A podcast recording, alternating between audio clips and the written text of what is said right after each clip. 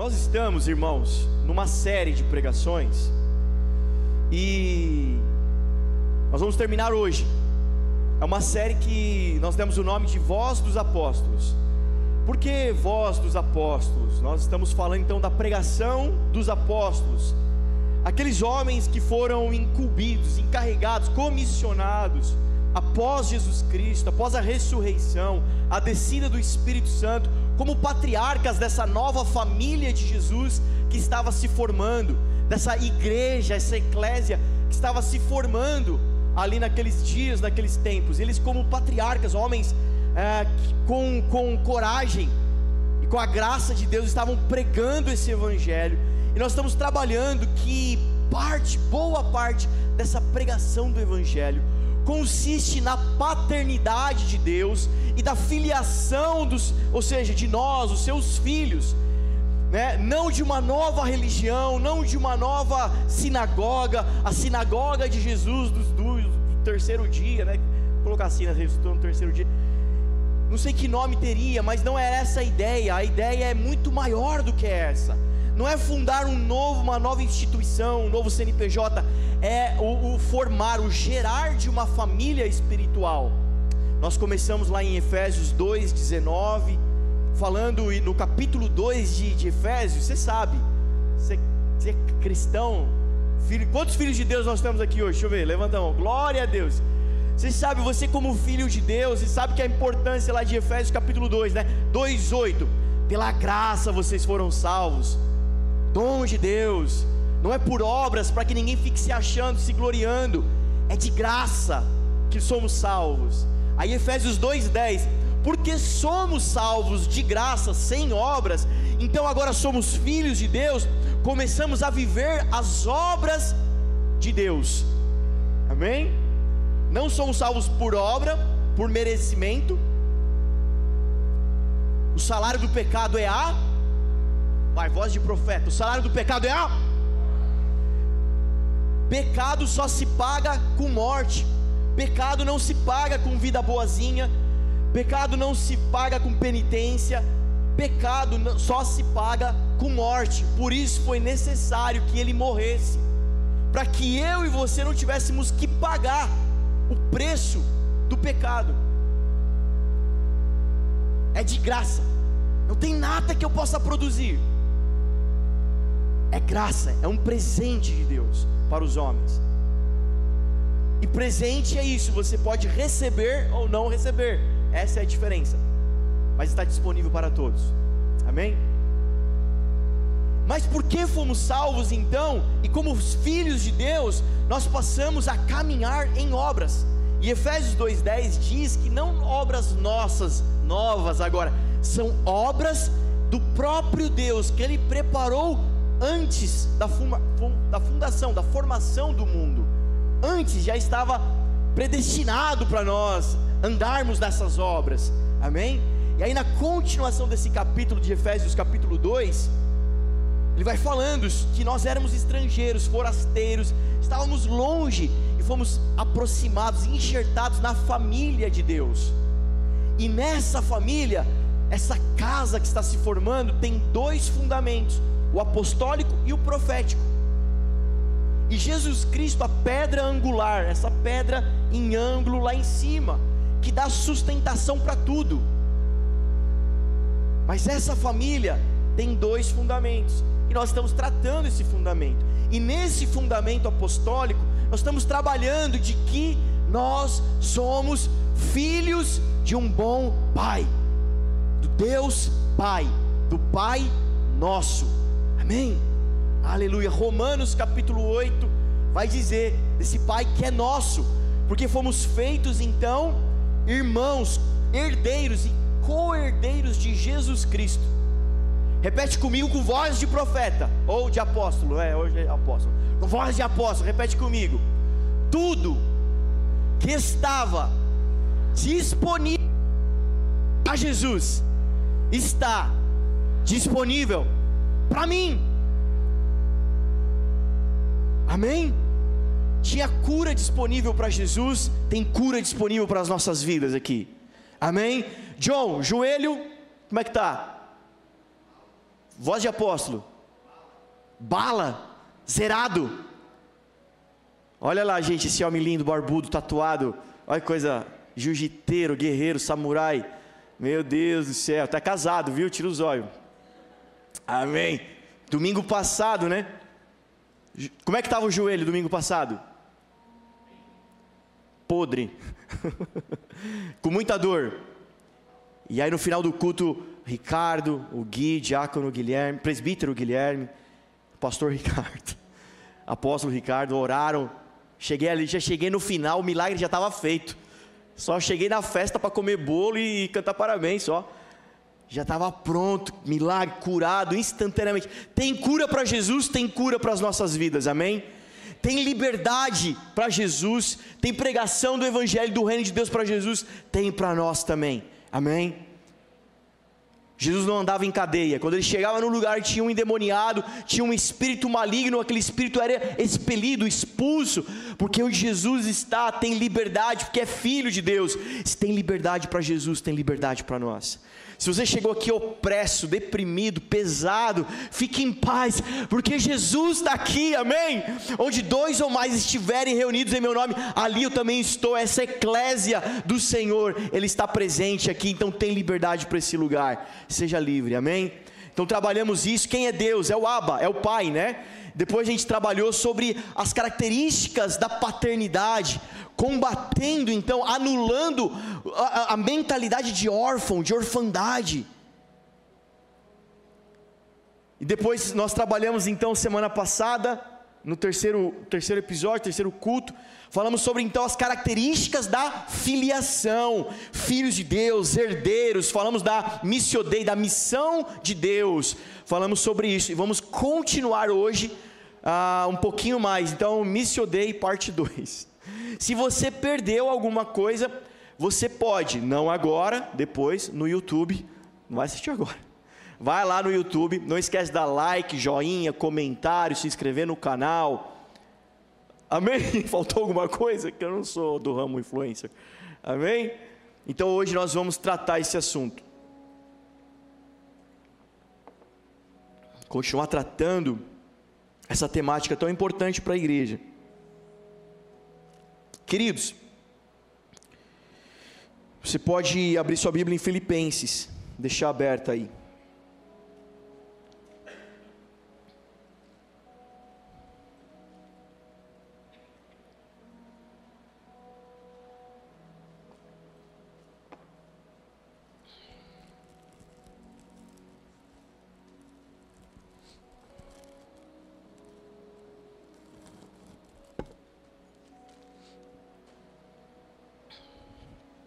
Amém. Vamos continuar então, tratando do assunto, crescendo em graça, em conhecimento. Sabe? Então, continuando de onde nós paramos, nós estávamos falando da igreja saudável. As marcas de uma igreja saudável. As marcas de uma igreja que tem seus fundamentos bíblicos. Ou seja, como você aprendeu lá no comecinho, características apostólicas e características proféticas. Olha o que eu trouxe aqui. Essa aqui diz que é mais reforçada, então vamos lá, deixa aqui. Deixa aqui. E faz barulho essa, amém. Estamos falando dessa igreja saudável. Por que apostólica? Vamos lá, vamos voltar a ficha aqui. Porque apostólica, apóstolo, a palavra apóstolo, não foi Jesus que inventou essa palavra. E ela não é gospel. Ela não é dos crentes. Dos... Essa palavra já existia no Império Romano. O apóstolo é um enviado. Qualquer enviado? Não, um enviado com uma mensagem do, do reino, do império, do imperador. Esse é o apóstolo. Por isso Jesus pega emprestado esse título para falar dos discípulos: vocês são enviados para o mundo. A palavra igreja, esse termo igreja aqui na nossa Bíblia, você sabe que a nossa Bíblia, ela para chegar em português, passou por muitas traduções. O Antigo Testamento escrito em hebraico, o Novo Testamento escrito em grego, e aí você vem nas traduções, latim, vai chegar até o inglês, do inglês vai chegar para nós, e lá mil e não sei quanto lá vai bolinha, o rei James, o King James, alguém tem a versão King James aí da Bíblia? O King James, o rei James, ele, ele se incomoda com esse termo eclésia, porque quando Jesus fala a primeira vez sobre a sua igreja, ele usa esse termo eclésia, que também é um termo emprestado dos romanos, do governo romano, para de uma maneira uh, didática aqueles homens entenderem o que ele estava fazendo e formando. Olha, minha eclésia, e o que é uma eclésia? É um grupo de pessoas da sociedade, dotadas, capacitadas para representar o governo. Por exemplo, hoje na nossa sociedade aqui Brasil, algo parecido seria uma Câmara de Deputados, por exemplo, homens da sociedade que foram levantados para tomar decisões. Para te dar um exemplo ainda mais pífio ou no objetivo de ser mais ilustrativo, é o que acontece, por exemplo, com o PCC. Dos bandidos mesmo, é. Os líderes, o chefão, está preso, está lá o presídio. Mas seus asseclas, outros bandidos da, da mesma facção, da mesma gangue, estão do lado de fora. E quando eles se reúnem, é como se o partido estivesse representado e eles tomam decisões. Quem já me ouviu mais vezes já me ouviu falando dessa, desse exemplo, então eu estou passando bem rápido, batido. Então Jesus está falando desse tipo de gente, gente que se reúne com capacidade, com poder para tomar decisões representando um governo. A palavra de Deus vai dizer então: onde dois ou mais estiverem, onde houver três, dois, onde tiver um conjunto dessas pessoas, ali tem uma eclésia, ali eu também estou representado. É o que acontecia com o Império Romano. Então eles ganhavam guerras, tomavam territórios, e a, a ideia, a estratégia do Império Romano não era aniquilar aquelas pessoas, aquela cidade, aquele país invadido, mas era transformar num território de Roma. Porque se ele fosse apenas pela força, sitiasse, cercasse, fizesse guerra, pegasse a força aquele povo, a hora que eles tivessem um pouquinho de fôlego, eles iriam se rebelar. E guerra tudo de novo. Então a ideia era transformar aquele território em Roma. Então eles enviavam para lá apóstolos, pessoas com uma mensagem. No navio ia junto um barbeiro, um arquiteto, um engenheiro, um professor, pessoas representando Roma para entrarem na sociedade e transformar a cultura então, de repente, passava o pai e seu menino. E o menino com aquele cabelo de greguejé, de, de jurumim. Nossa, fui longe agora, né? Ele olha o cabelo do outro menino, indo para a escola também, de moicano, muito louco, descolorido, parecendo o Gabigol, fala, mano, Onde esse moleque cortou o cabelo? Por que, que meu filho tem esse cabelo de teba aqui e o outro tem esse cabelo bonitão? Ah, ele cortou no barbeiro novo que abriu aí. Que barbeiro? É um barbeiro de Roma, um romano que chegou aí. Tá aí cortando o cabelo. Ah, eu quero cortar lá também, pô. Meu filho vai ficar bonitão desse jeito. Oh, mas peraí, por que, que o meu filho não sabe fazer a tabuada do oito? E esse mesmo menino, esse, esse grupo de menino aqui já está falando três idiomas. Ah, porque eles estão estudando na escola nova que abriu aí, do professor de Roma que veio. Ah, eu quero colocar meu filho lá também, para ele ser inteligente desse jeito também. É mais ou menos o que a gente faz com os Estados Unidos. Amém? Ninguém quer o tênis brasileiro, a gente quer o Nike. Não é isso? E paga caro, não é isso? Não estou vendo ninguém de conga aqui. A gente quer o Nike. A gente quer, né? A gente quer colocar nome em inglês nas coisas, porque agrega valor, é o sonho americano. É mais ou menos isso. É a cultura americana influenciando outros povos, outras nações, pela cultura. Isso é um apóstolo. O que é uma eclésia? O grupo de apóstolos. O que é uma igreja? Nossa, que alívio esse barulho. Aleluia. Na minha alma fez ah. Amém, Jesus. Tá, tá, tão frio esse ar-condicionado que eu passei lá atrás antes do culto, tinha um pinguim de cachecol e um índio de blusa. Falei, mano, tá frio mesmo, cara. O pinguim tava assim, tá frio. Vocês estão bem aí? Tá, tá gostoso? Amém. Amém. Seguindo. Essa é a ideia da igreja.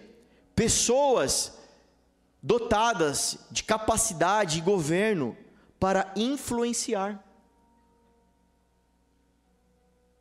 Então, a ideia de igreja, onde é um prédio, um templo, e pessoas se reúnem para lá consumirem é, conteúdos cristãos, essa não é a ideia de Jesus.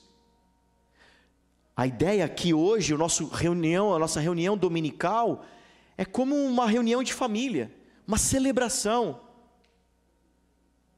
É como um lugar onde nós viemos para juntos firmarmos laços, conexões, comunhão e crescermos diante de tudo isso. É o que nós estamos fazendo. Então, como igreja saudável, as marcas de uma igreja saudável que caminham nesse entendimento que eu estou falando, ela tem um aspecto amplo né, da saúde dessa igreja. Uma igreja saudável é formada por cristãos saudáveis. Uma igreja forte é formada por cristãos fortes. Quem é a igreja? Nós. Nós compomos a igreja. Se tivermos pessoas, um grupo de gente fraca, seremos uma igreja fraca. Se tivermos um grupo de gente doente, seremos uma igreja doente. E quando eu digo que é um aspecto amplo essa saúde, porque nós sabemos que a nossa vida é essa tricotomia, que é corpo, alma e espírito. É a saúde do seu corpo, é a saúde da sua alma e a saúde do seu espírito. As marcas de uma igreja saudável passa pela saúde dessas três áreas de seus membros. Amém? Como é importante isso. E aí, o que, que acontece? Estávamos falando então sobre a missiodeia, a missão de Deus. Qual que é a problemática de hoje? Por que, que de repente nós encontramos uma igreja que está passando talvez por um momento não saudável? Porque é uma igreja que quer estar em missão, mas desconexa, desligada da missão de Deus. É uma igreja que quer estar em movimento, mas desconectado do movimento de Deus. Então, ao mesmo tempo que eu preciso ter uma característica apostólica, onde eu sei que a, a, a, a influência, a, todo o poder de Deus quer se manifestar de segunda a segunda, em qualquer lugar que eu esteja e etc. Ao mesmo tempo, eu preciso ter essa característica, como os profetas tinham, que eram amigos de Deus, ouviam a Deus, conheciam a Deus, sabiam dos seus planos. Porque nós podemos estar em movimento, fazendo muitas coisas e coisas nobres, mas completamente desconexo, desconectado do que Deus está fazendo. E essa não é a ideia. Então, uma definição dessa igreja não saudável é, é uma, um movimento de igreja na busca por demandas para serem atendidas, a fim de justificar a sua identidade. Traduzindo a minha, frase aqui, o movimento da igreja não saudável é aquela que está buscando, procurando, como diria meu avô na sua cultura rural, procurando chifre na cabeça de cavalo, procurando alguma demanda, procurando alguma coisa para atender, para fazer, para justificar que de fato ela é igreja.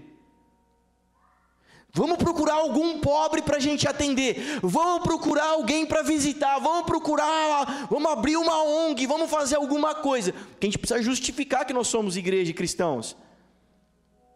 Esse é o movimento de uma igreja não saudável. E quando nós olhamos para Jesus, que é o modelo do filho, nós aprendemos então, semana passada, João 5,19: o filho só faz o que o pai está fazendo. Então não se trata de a gente sair procurando o que fazer para justificar alguma coisa, se trata de nós ouvirmos, prestarmos atenção no que Deus está fazendo e copiá-lo, entrar na missão de Deus. Então, porque somos filhos, não o contrário, porque somos filhos, temos essa identidade, nós estamos então agindo por essa missão. E lá em Mateus 16, eu estou fazendo toda essa introdução para a gente chegar e ler o Filipenses. Lá em Mateus 16 tem uma passagem, uma das mais importantes do Novo Testamento.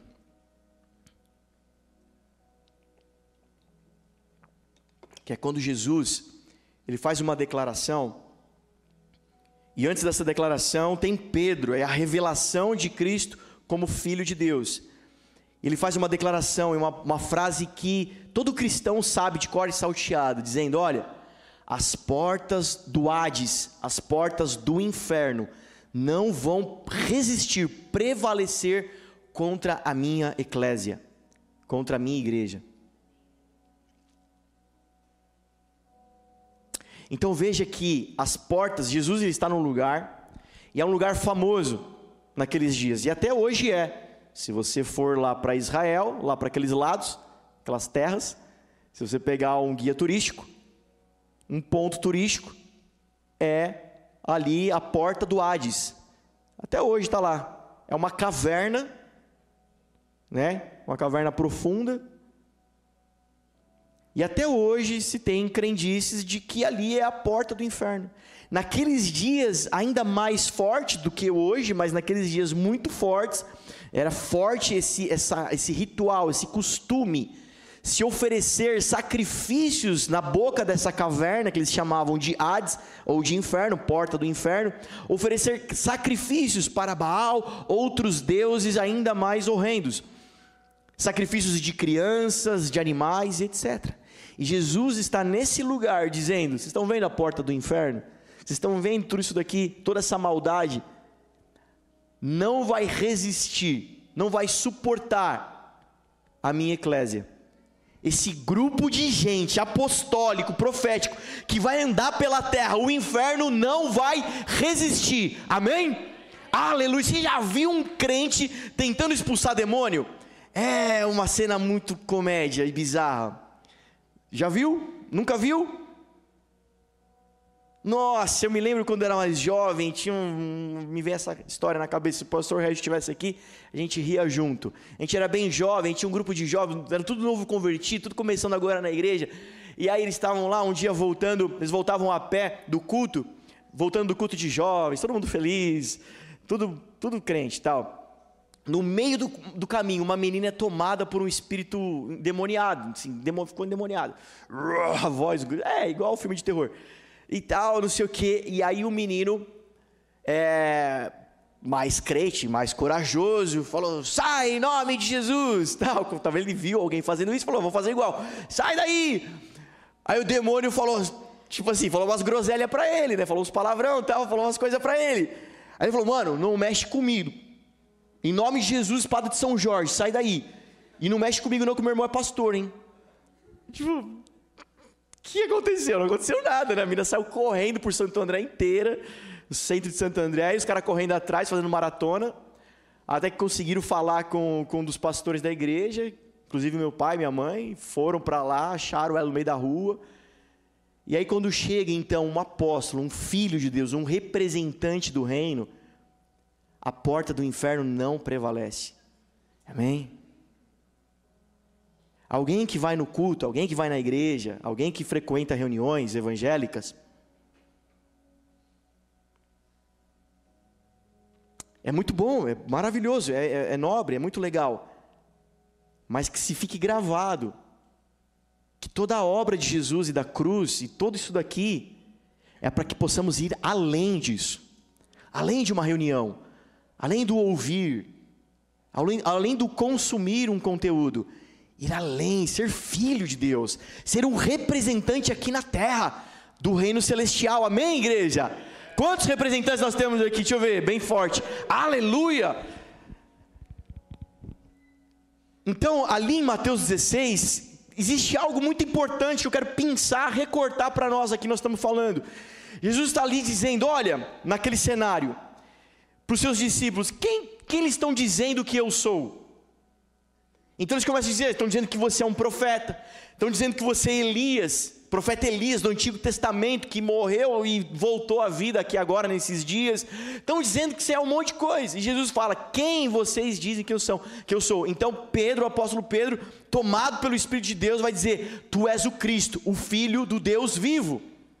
Ele tem uma revelação, é a primeira vez que isso vai ser dito. Ele tem uma revelação da identidade de Jesus. E quando nós temos uma revelação de quem é Jesus, o Filho, o Filho, o Filho, com voz de profeta, vamos dizer todos, ele é o Filho, o Filho de um Pai. Quando essa ficha cai em Pedro, de quem é Jesus, Aí Jesus vai dizer então: porque você teve essa revelação de quem eu sou, eu vou dizer quem você é. Tu és pedra, sobre essa pedra vou edificar a minha igreja, e as portas do inferno não vão prevalecer contra ela. Então, porque tivemos uma, uma revelação de quem é Jesus, ele não é só um Deus, ele não é uma entidade, ele é o Filho nós passamos a entender quem nós somos então. Se Cristo é o Filho, eu também sou filho. E porque entendemos quem nós somos, recebemos então a autoridade de eclésia. Sem entender quem eu sou, não tem autoridade de eclésia. E sem autoridade de eclésia, eu não consigo fazer o serviço do reino de Deus. Amém? Amém, igreja? Deixa eu ver de novo quantos filhos nós temos. Aleluia! Então tem autoridade para a sua vida, para que você vá e sirva ao mundo. Amém? Amém. E dentro da missão de Deus, então, o que, que Deus está fazendo, o que Deus quer fazer na terra? Lá em Gênesis, lá no comecinho, na origem, na raiz, a gente aprende isso. Lá em Gênesis, nos primeiros capítulos, quando está contando a história de Adão, os teólogos chamam de o mandato cultural. Ali está estabelecido qual era a missão do homem, qual era a missão de Deus e o que, que, o homem está fazendo em conjunto com Deus. Diga comigo, com voz de profeta: cultura. Cultura. cultura. É a cultura do céu na terra. Deus está ensinando Adão, Adão, olha, como é lá no céu, agora você vai fazer aqui nessa terra, nesse jardim que eu te coloquei, o jardim do Éden. Você vai fazer assim, ó. Você vai governar com justiça, com equidade, com igualdade. Você vai aqui, ó, que bênção.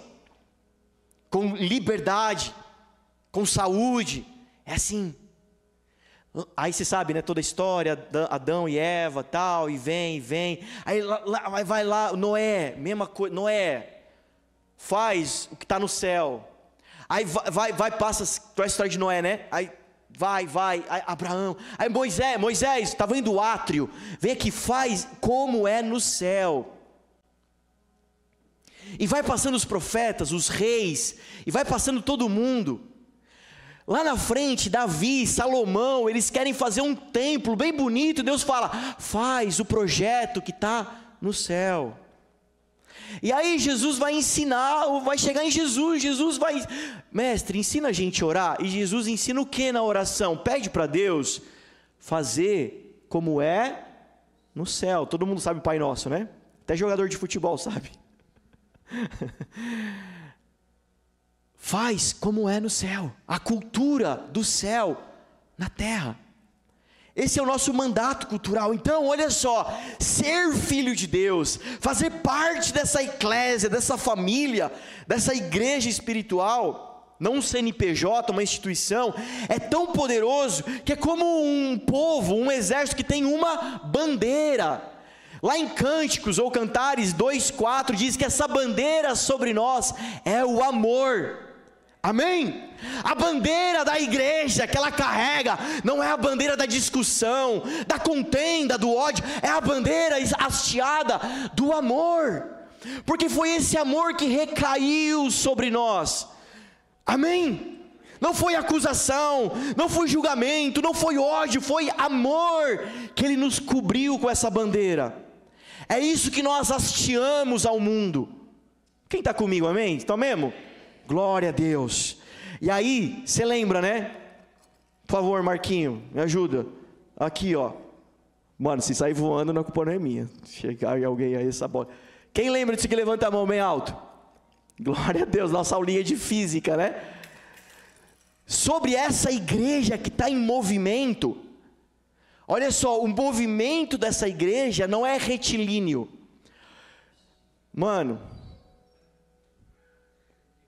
Lembra do, do, do, talvez um crente mais antigo, é, irmão, tá indo para onde? Aleluia, estou indo para o céu, onde o Senhor me espera.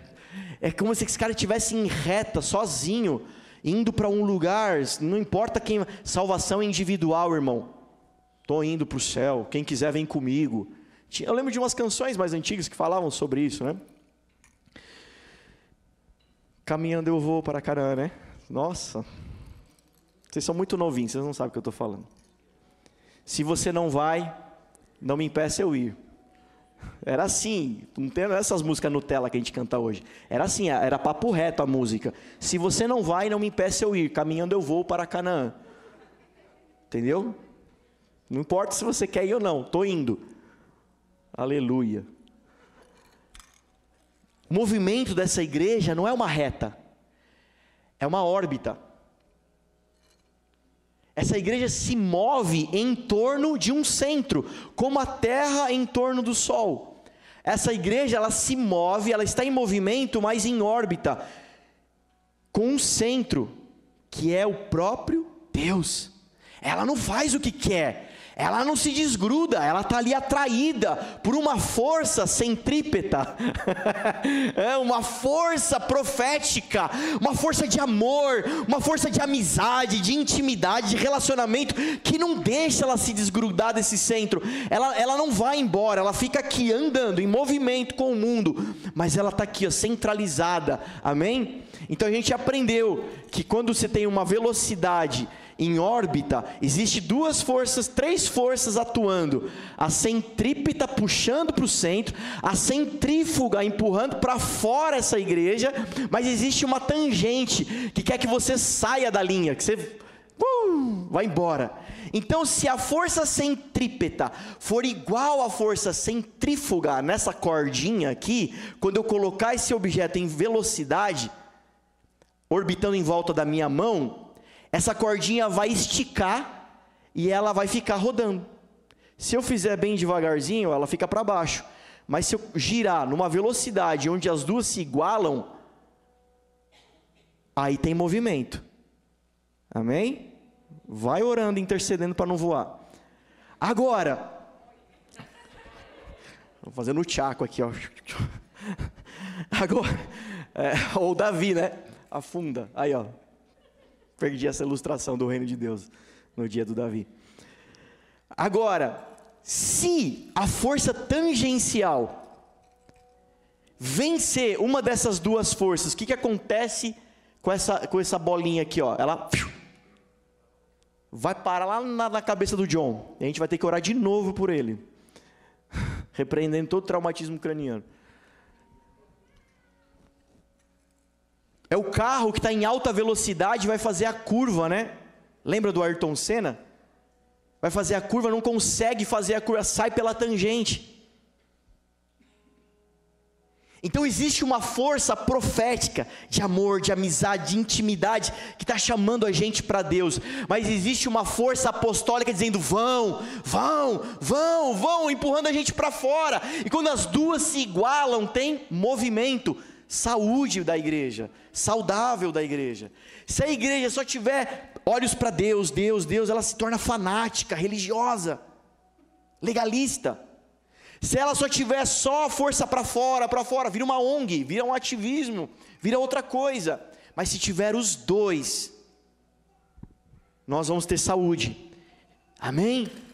Então nós estamos nisso, nessa cultura.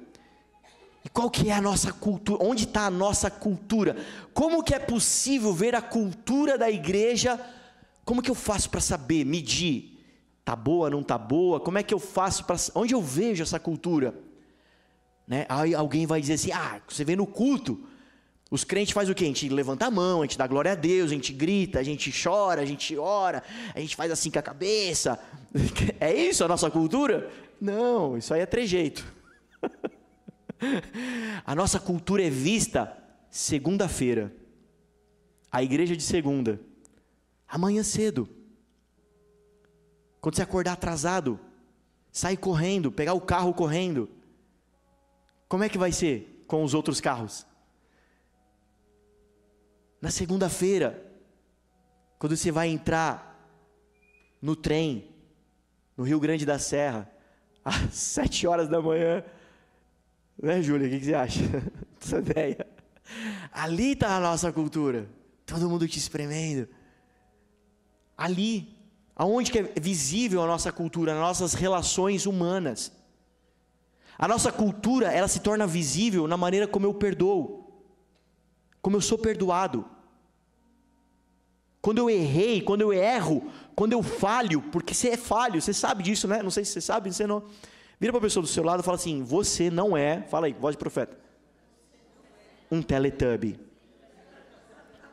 Você não é um teletubbie. Já viu algum teletubbie errar?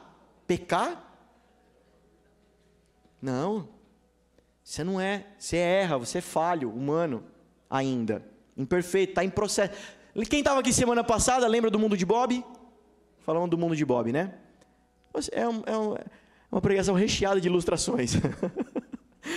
então, nas nossas relações humanas é visível a nossa cultura. Como eu perdoo, como eu peço perdão. Errei, falhei, me perdoa. Como eu sou perdoado, então na empatia, na generosidade, na bondade, nas relações interpessoais. Nossa cultura é vista, por exemplo, na criação de filhos. Como você está criando? Como um apóstolo ou uma apostila, que é o feminino de apóstolo. Você está criando seus filhos como um, como um representante do reino. Você está criando seus filhos com amor, com a bandeira desse reino é visível a nossa cultura no nosso casamento. É visível a nossa cultura no empreendedorismo. É fácil ficar reclamando de tantos empresários maus, gananciosos, que roubam. E você?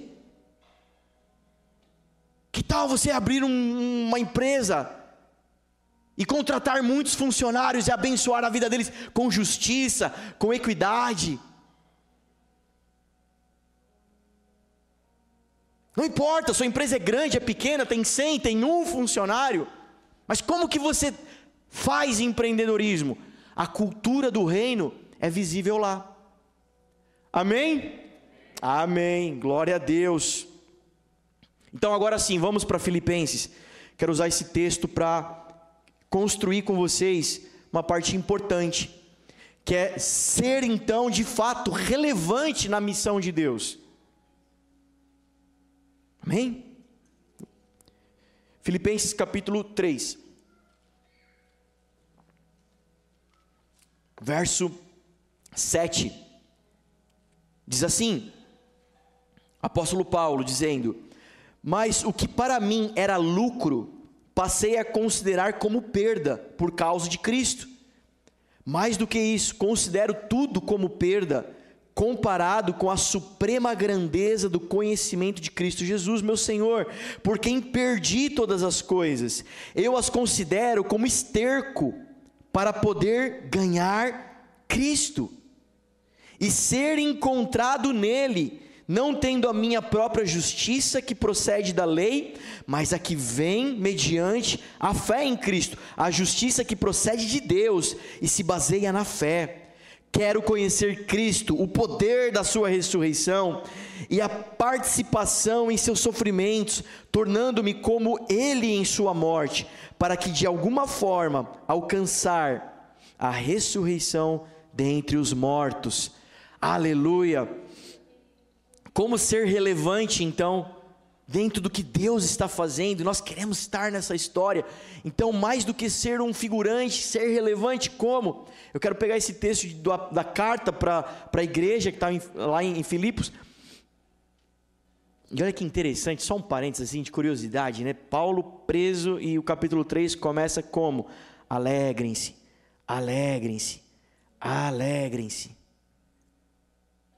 já vai dizer para gente que a alegria do reino não tem nada a ver com esse mundo. Mas continuando, é só um parênteses. No verso 7, então, a gente fica, fica nítido, fica claro. O apóstolo Paulo, olha só o que ele constrói antes do verso 7, ali no versículo 5.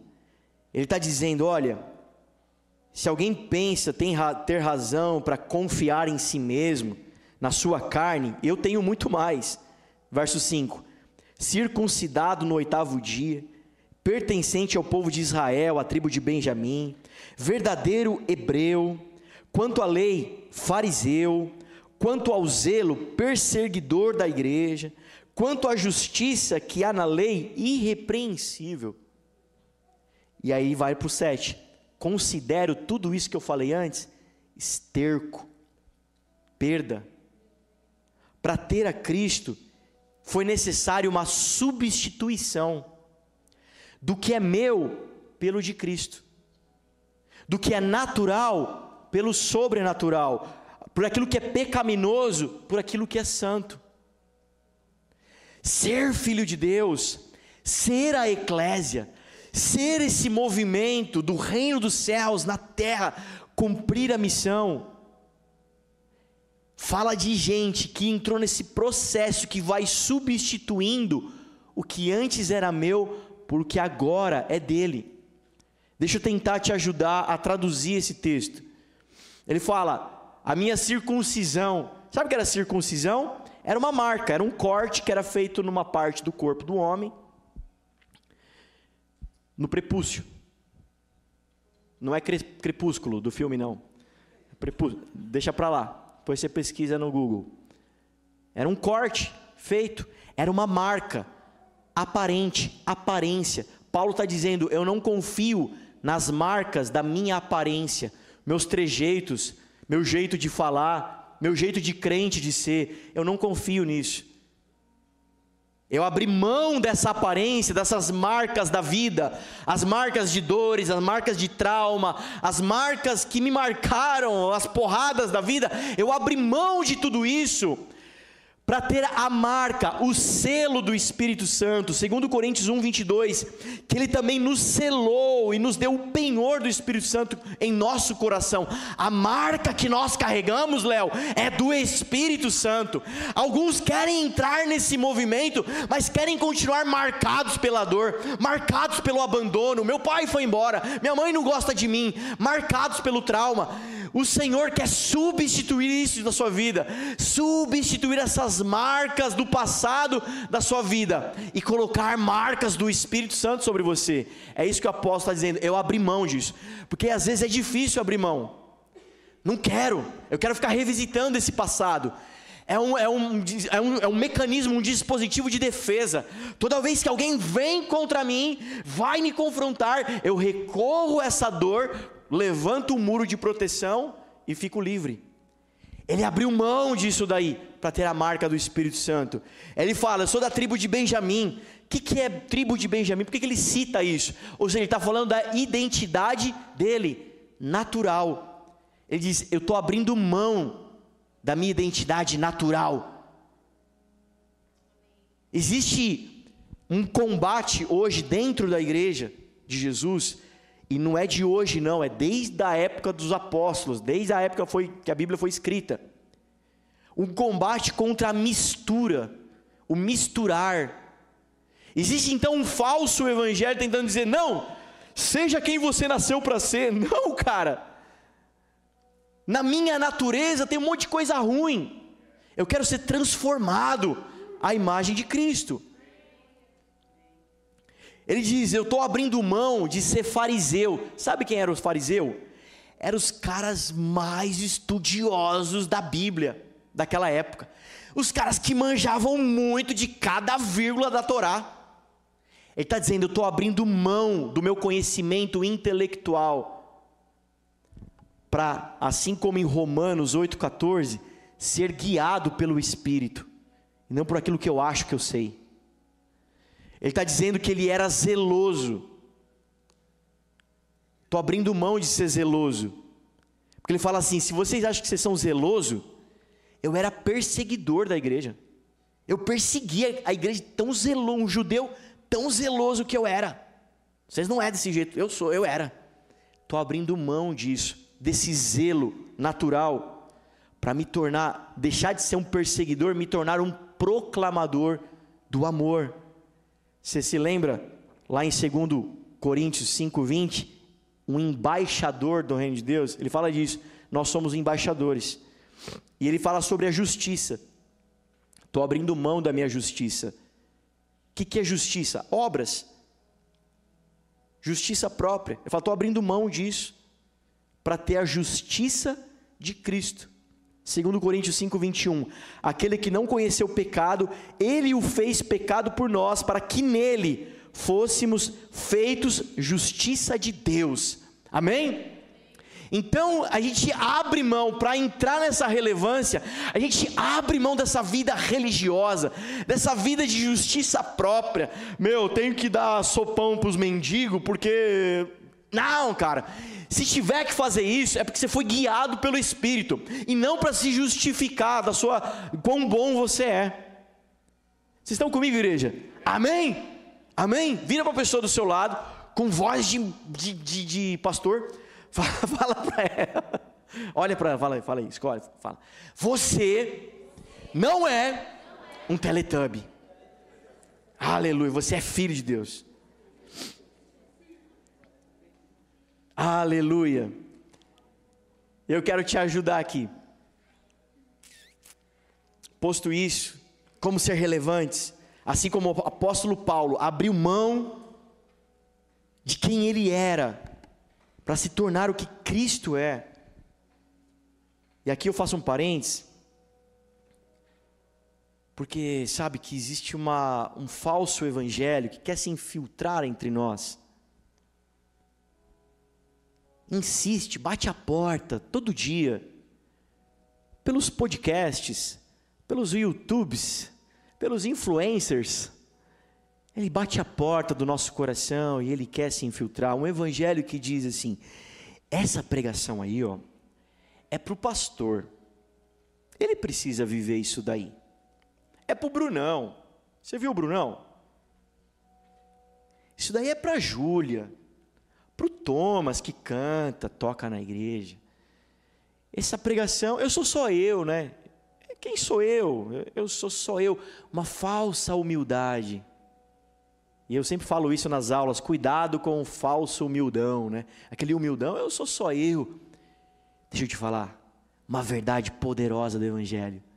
Você é filho de Deus, filho amado de Deus. Fi, quantos filhos você tem, Manu? Qual que é o seu preferido? Não, fala um. Não, fala aí, pô. Não quer falar agora, mas fala aí. É possível? Quantos filhos você tem, Carol? Três? Qual que é o mais amado? Não, um só. Fala, escolhe um. Se tiver que jogar os dois no fogo, ficar com um só. Qual que você quer? Não dá, né? Não dá. Deixa eu te falar pastor é filho de Deus, mas você também é filho de Deus. Tão amado quanto o Thomas, a Júlia, o Brunão, o David. Tão amado quanto. A sua oração lá no quarto, no chuveiro, o colorama lá cantando, adorando, deixando a fumaça entrar no chuveiro, a Shekinah de Deus. É tão poderosa essa adoração quanto da Júlia. O teu abraço. Outro dia estava ouvindo o testemunho de um voluntário que foi escalado um dia para ficar na porta recepcionando as pessoas. E ela falou: Nossa, a pessoa veio me dar um feedback, contar um testemunho. Ela foi dizendo que foi impactada pelo abraço que eu dei nela. Falei: Sério? Uau, cara, Deus te usou com um abraço. Falei: não sei, pastor. Eu sou tão pecador. Ai, não sei, pastor. Será mesmo? Será que foi coisa da, da cabeça dela? Não. Ai, as pessoas estão tão carentes ultimamente. Não, cara, vamos lá o Senhor te usa poderosamente também. Existe um outro evangelho querendo se infiltrar, dizendo: não, cara, a sua vida é só para você. Importante você estar tá na igreja, estar tá no caminho de Deus. Quando você morrer, aí você vai para o céu. A ideia não é você ir para o céu, é para o céu vir. A obra de Jesus não é para colocar pessoas para dentro do céu, ele rasgou o véu para Deus sair do templo. Porque antes tudo acontecia dentro do templo, além do véu, e de repente em Jesus, o leproso está sendo curado na rua, o cego está sendo curado na rua, o Espírito de Deus saiu do templo, invadiu os homens do lado de fora o sacerdote entrava lá de tempos em tempos para se relacionar com Deus. De repente, pescadores, agricultores, mulheres, mulheres, que isso? Blasfêmia, mulheres, mulheres não podiam entrar no templo, só os homens. Mulheres não entravam para sacrificar, só os homens. O que é isso? Mulheres estão cheias do Espírito de Deus. Esse é o Evangelho. Esse é teu Pai que te ama, não tem um mais amado que o outro é teu Pai. Amém? Primeiro passo para ser relevante: saia da zona de conforto. Diga tchau, zona de conforto. Diga tchau. Exemplo: Abraão, Davi, Daniel, todos eles tiveram que sair da sua zona de conforto. Deus chega para Abraão e fala: sai da sua terra, da casa dos seus pais, vai para uma terra que eu vou te mostrar. E ele começa então uma jornada começa um caminho, uma viagem, que eu ainda vou te mostrar. Daniel está no meio da Babilônia, um território completamente oposto. Era mais confortável ficar ali, do lado do rei, comendo e bebendo com o rei, mas ele fala: não, eu não vou ficar nessa zona de conforto. Davi, ah, esse gigante aí é treta dos meus irmãos, esse negócio aí. Só vim entregar marmita. Estou indo embora para minha casa. Ele sai da zona de conforto. José, estou falando do pai de Jesus.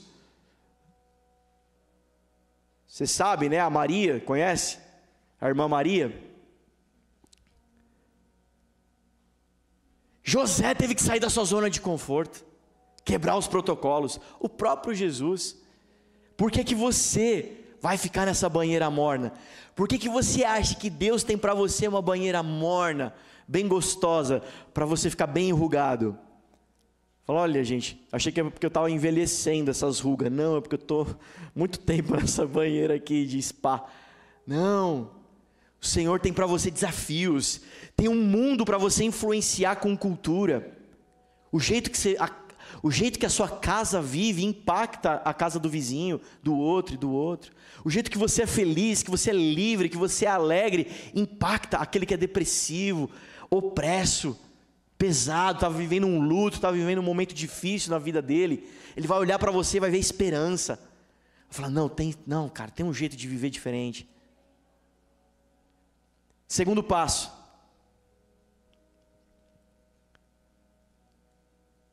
Temido no inferno, reconhecido no céu tem uma identidade espiritual para nós.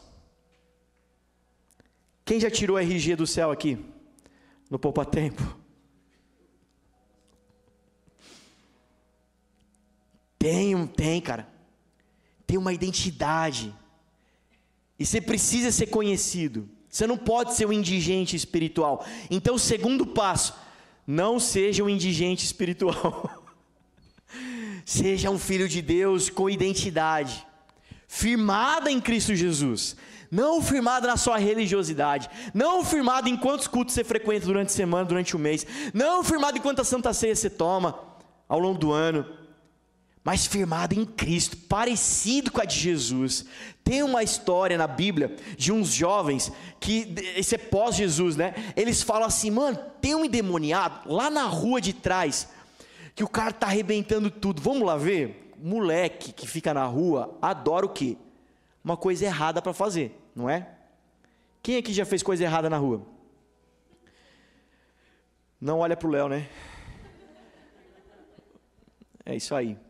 Eu lembro quando a gente era moleque, a gente morava de frente com um colégio, um colégio de playboy.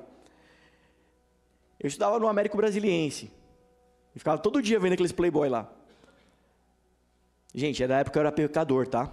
É da época que eu era do mundo. tá bom? Aí o que a gente adorava fazer de final de semana? Pegar bombinha, colocar dentro da, da caixa de correio do colégio lá só para ver estourar. Bum. Terrível, né? Demônio, né? Eu sei, não me julga. O Senhor fez uma obra na minha vida, eu não faço mais isso. Amém? Eu parei, eu prometo. Jesus entrou. Porque na casa de Jesus não existe Satanás. É isso. Então, bum, estourava lá direto. Não vou falar que colégio que é, porque eles podem vir me processar, querer algum ressarcimento. Então não vou falar qual que é. Bum, moleque adora uma coisa errada. E lá tá os filhos desse cara, sabendo que tem um endemoniado, fala: "Mano, lembra dos apóstolos? Lembra de Jesus que expulsava o demônio? Vamos lá expulsar esse demônio." E eles chegam lá pro demônio e falam: "Sai, demônio, em nome de Jesus." Paulo, Apolo, todo mundo. São Jorge.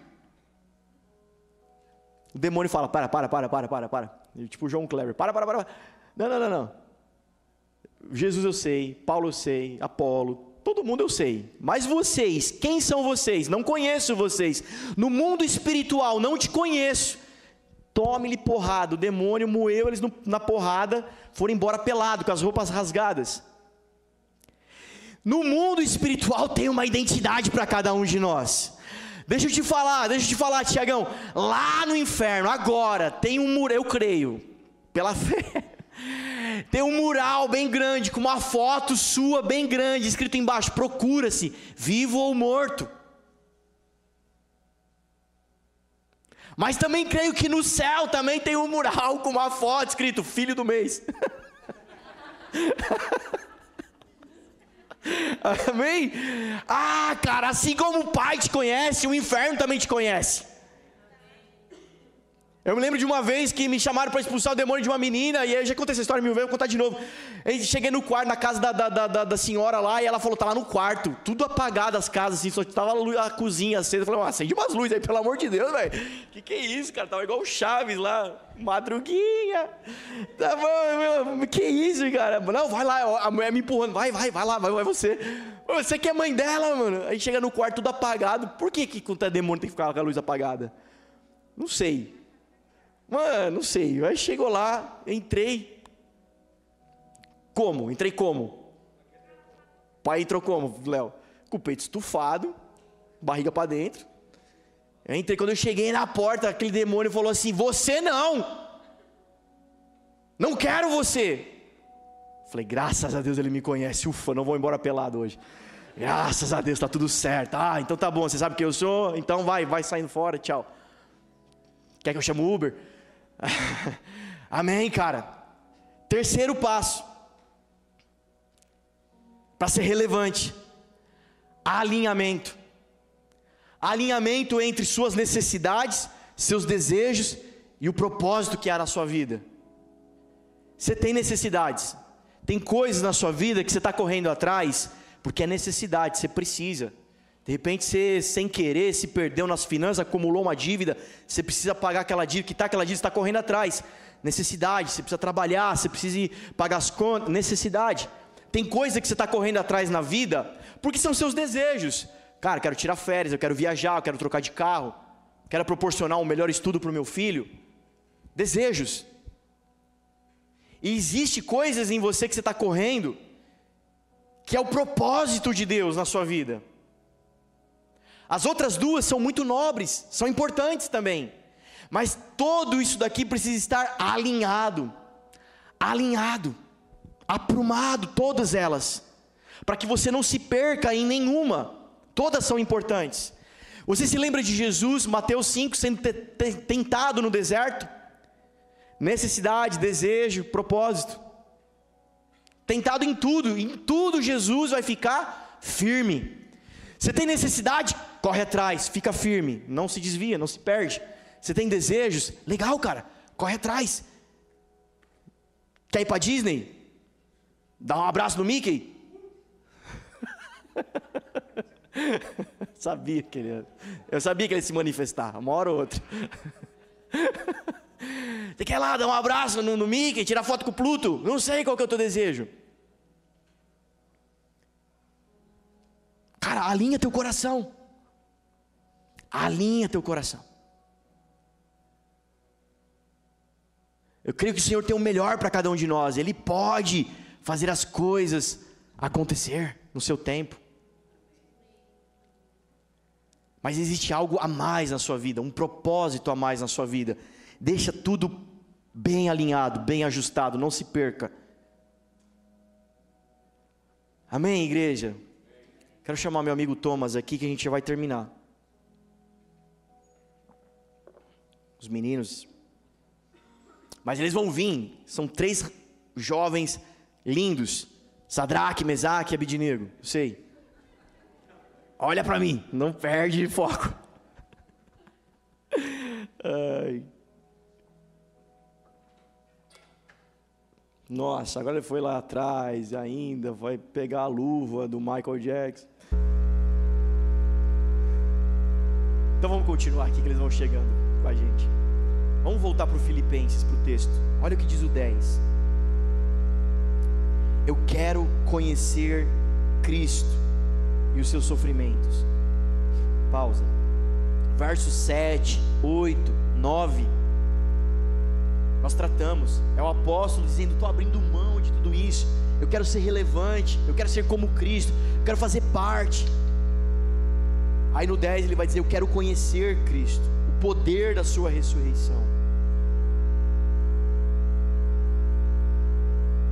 Quero me tornar, participar do seu sofrimento, tornar como Ele. Quero ser sal, eu quero ser luz. Existe um movimento saudável para a igreja. Eu quero ser esse cristão saudável, dando saúde para minha família. Ah, Deus, quantos problemas, quantas limitações eu tenho, mas me usa, eu quero ser teu filho, eu quero viver de verdade isso daí. Amém. São orações poderosas. E como eu falei semana passada, lá usando o exemplo do mundo de Bob, cada um está na sua jornada, cada um está no seu tempo, está tudo bem, sem fantasia, tudo a seu tempo. O Senhor está fazendo uma obra na sua vida. Aquele que começou a boa obra vai terminar, fica tranquilo. Sabe como é que é o final da história de alguém, de um filho de Deus, termina perfeito. Você não entendeu, cara? Tudo que Deus faz é perfeito.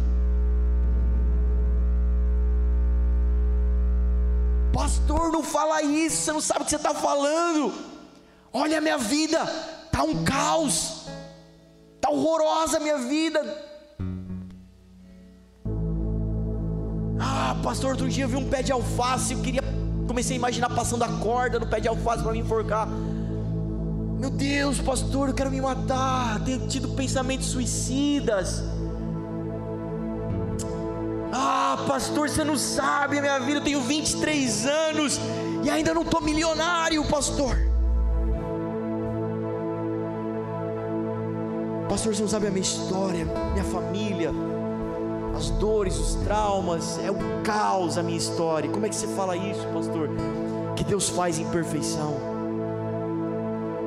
então não foi Deus que me fez.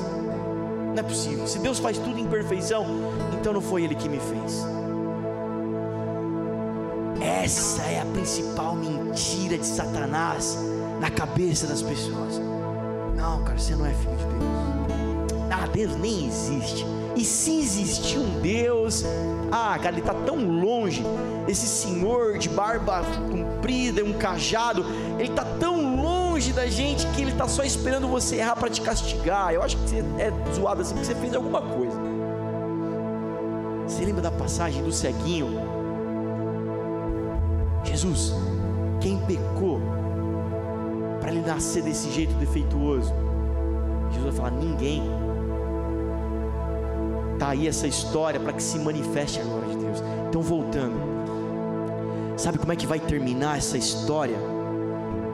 Em perfeição. Você já viu um nenê sendo gerado na barriga?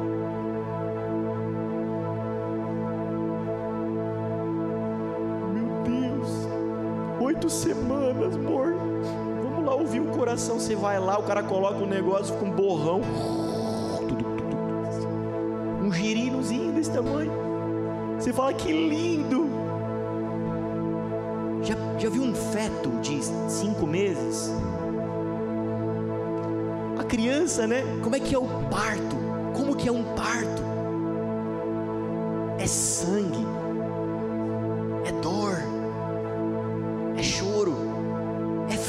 cena,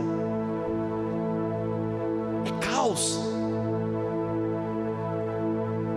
criança nasce toda enrugada, com cara de joelho.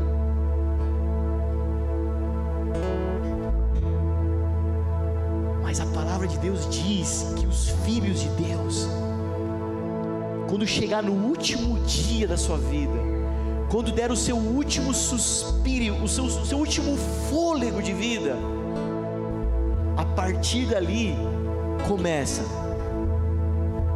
Um novo corpo incorruptível. Quando o Senhor vier arrebatar a sua igreja, vier buscar, vier tomar o reino, vier tomar, quando vier a sua segunda vinda, sabe como é que vai ser? Num piscar de olhos, como um raio que sai do, Oriente, do Oriente se mostra no Ocidente, tão rápido vai ser, o nosso, assim, o que era antes pecaminoso, bum, se transformar em perfeição. Sabe como é que vai terminar a história de cada um de nós? Em perfeição como Ele é, nós também seremos.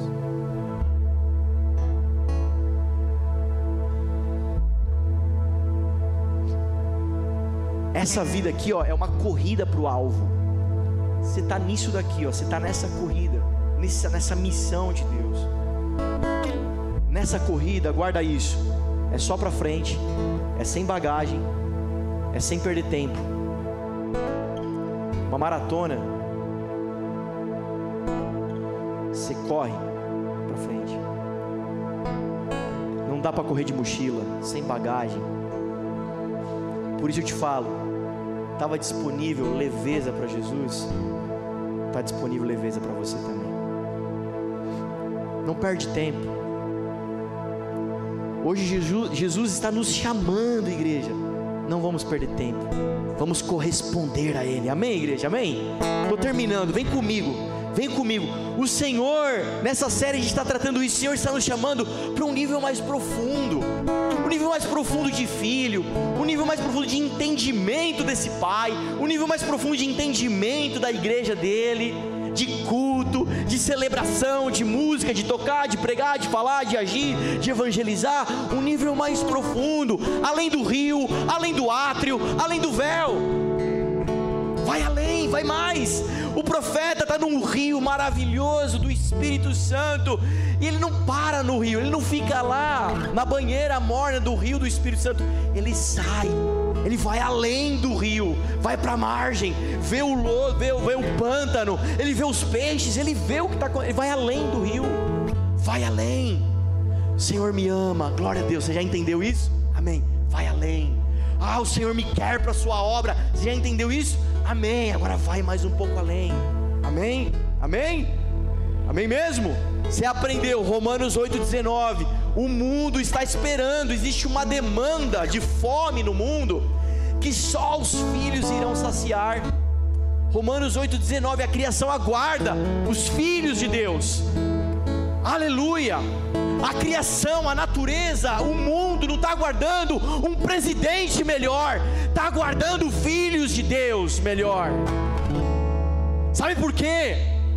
Porque não é o presidente que vai fechar o outro na, na, na rua e que vai dar um tiro na cabeça do outro a troco de banana. Somos nós aqui, ó. Não dá para colocar culpa em todo mundo. Nós temos a responsabilidade diária. Quanto mais filhos de Deus nós tivermos espalhados, fazendo cultura, ensinando como é que como é que faz, como é que perdoa, como é que pede perdão, como é que ama, como é que deixa de amar e etc. Amém? Amém mesmo? Amém mesmo, igreja? Amém? Deixa eu te falar, Levítico 6,12 era a responsabilidade de todo sacerdote. A palavra diz assim: vai ter fogo continuamente no altar. O fogo não vai cessar. Mas era a responsabilidade todo dia do sacerdote colocar lenha no altar para queimar. O fogo é parte de Deus já foi ministrado aqui. Mas a lenha é minha parte colocar. Sabe o que, que é lenha? Lenha é fome. Antes de Moisés, cada pai da, casa era responsável pelo altar. Lá em Moisés, Deus levanta Arão, sacerdote, responsável pelo altar. Sabe como é que é agora, depois de Jesus? Eu, Apocalipse 1,6. Eu e você somos responsáveis pelo altar queimando. Sabe o que significa altar queimando? Presença de Deus na terra. Onde tem altar queimando, tem presença de Deus na terra. É? Já ouviu um testemunho do Brunão no Uber? Tá lá, um motorista de Uber queimando o altar de Deus. Aí entra alguém no carro, falou: para esse carro, esse Uber aqui é diferente. O que está acontecendo aqui? Me conta, o que está acontecendo que eu não sei? O que, que você sabe que eu não sei? Quem está comigo? Para terminar, ilustração do reino de Deus. Imagina assim, ó, um carro. Imagina na sua cabeça um carro. O carro é você. O combustível para esse carro rodar é a fé. Você precisa de fé para queimar, para consumir, para andar esse carro. O destino que esse carro vai é o chamado, é Ele. Mas tem um GPS, que é o Espírito Santo, que vai te ajudar na trajetória para você chegar no destino. A chave do carro é Cristo. É Ele que faz a, a, quando vira a chave de Jesus na nossa vida, é que aquela faísquinha, contatinho assim, ó, a centelha acende o motor em nós. Só que a velocidade desse carro é a fome. Fica de pé no seu lugar, a gente termina. Tem tudo isso para nós vivermos. Ah, pastor, mas será que vai demorar? Não sei, como é que está a sua fome? Talvez você crê em Jesus, você tem fé, Você crê no Espírito Santo, ele é um guia para você, um GPS para você. Mas muitos perderam a fome.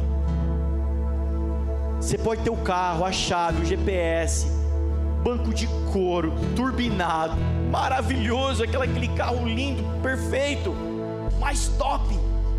Querido, se você não pisar no acelerador, tem tudo, mas ele não sai do lugar.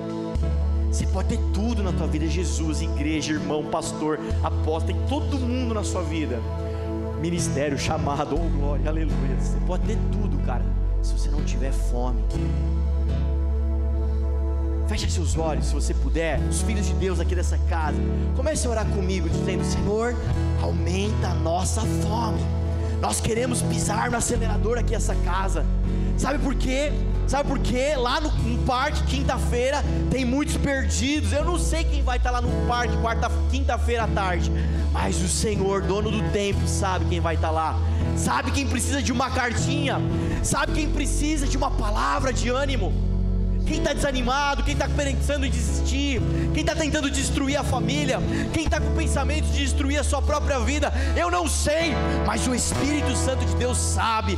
Deus aumenta a nossa fome, aumenta a fome da nossa casa, aumenta a fome da igreja de Jesus na terra, sabe, Pai?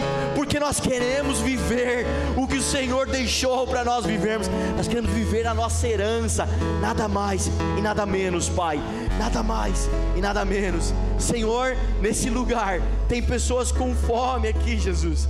Tem pessoas famintas, Pai, e tem pão na tua presença na tua mesa tem alimento, na tua mesa tem pão. Pai, em nome de Jesus, eu oro para que corações sejam, Senhor, saciados da tua presença agora. Eu vejo como uma onda invadindo esse auditório, daqui para trás, invadindo esse lugar com alegria, como um vento soprando, trazendo alegria para corações trazendo esperança, esperança, esperança. Não vai acabar assim, não vai acabar agora. Tem esperança para você, porque você é filha de Deus e filha amada de Deus. Ah, Senhor, eu, eu ouço como o Espírito dizendo que o Senhor nunca desistiu de nós. Pai, toca os corações, toca os corações que precisam dessa palavra. Que não seja o meu português entrando no, no ouvido, mas que seja a tua palavra entrando nos corações. Senhor, nós queremos viver contigo, viver uma vida contigo, em nome de Jesus, em nome de Jesus, em nome de Jesus. Continue orando, continue orando. Thomas está adorando aqui com a banda. Você vai orando, dizendo: Pai, aumenta, aumenta a força centrífuga da igreja. Ah, como o teu Espírito nos empurrando para a obra, nos empurrando para a sociedade, para a cultura, em nome de Jesus.